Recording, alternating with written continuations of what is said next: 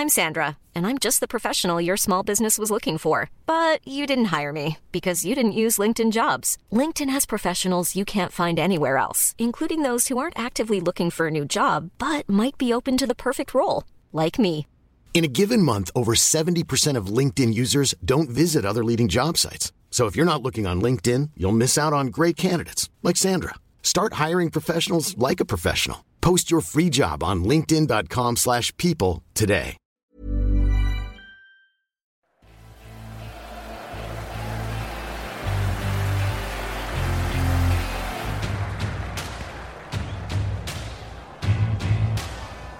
Le Saviez Foot.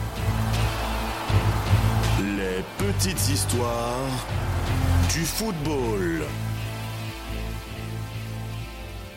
Un joueur récolte deux cartons jaunes dans le même match, mais n'est pas expulsé par l'arbitre. Les lois du jeu ont été établies pour régir le déroulement d'un match de football.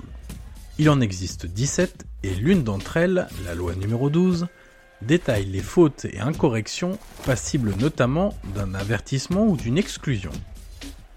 La règle est d'ailleurs très claire, un double avertissement conduit à une expulsion du terrain de jeu. Jusque-là, tout va bien. Mais en 2006, lors d'un match de la Coupe du Monde en Allemagne, un défenseur a réussi à échapper au carton rouge après deux cartons jaunes récoltés dans la même rencontre. Il a même fallu un troisième avertissement pour le voir être expulsé par l'arbitre central. Retour sur une erreur d'arbitrage, pas vraiment comme les autres. En 2006, la Croatie débarque en Allemagne avec l'ambition de passer le premier tour de la compétition. L'équipe s'appuie sur plusieurs éléments expérimentés comme Dario Simic, Dado Perso ou encore Niko Kovac. Le tirage au sort lui a réservé un groupe ouvert où derrière l'intouchable Brésil, la deuxième place peut aussi bien revenir aux Croates qu'aux Japonais ou même aux Australiens. Lors du dernier match décisif de ce groupe F entre la Croatie et l'Australie, le score final, un match nul de partout, va être effacé par une situation de jeu burlesque. Après avoir pris un premier carton jaune à la 61e minute de jeu pour une obstruction, Josip Simonic commet une nouvelle grosse faute au milieu de terrain à l'entrée des arrêts de jeu de la rencontre. L'arbitre anglais Graham Paul se saisit alors du carton jaune et avertit une deuxième fois le défenseur croate. Tous les spectateurs s'attendent logiquement à voir l'homme en noir brandir le carton rouge. Mais il n'en est rien. Simonic retourne tranquillement se placer en défense et continue le match. Personne, mais alors personne ne s'aperçoit de rien. Les assistants ne corrigent pas l'erreur, pas plus que le quatrième arbitre au bord du terrain.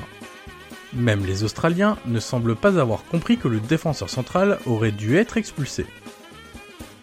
À la 93e minute, Graham Paul annule un but aux Australiens pour une faute dans la surface.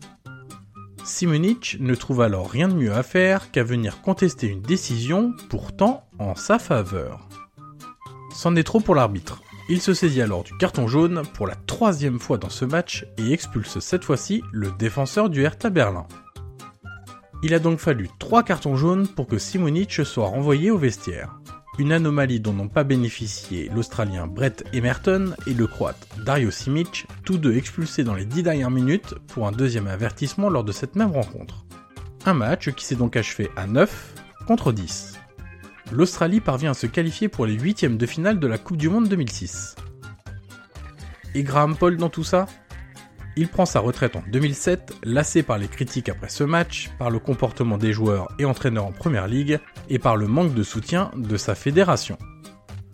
Son dernier match international est donc des plus cruels. Il reste dans l'imaginaire collectif comme l'arbitre ayant eu besoin de trois cartons jaunes pour expulser un joueur.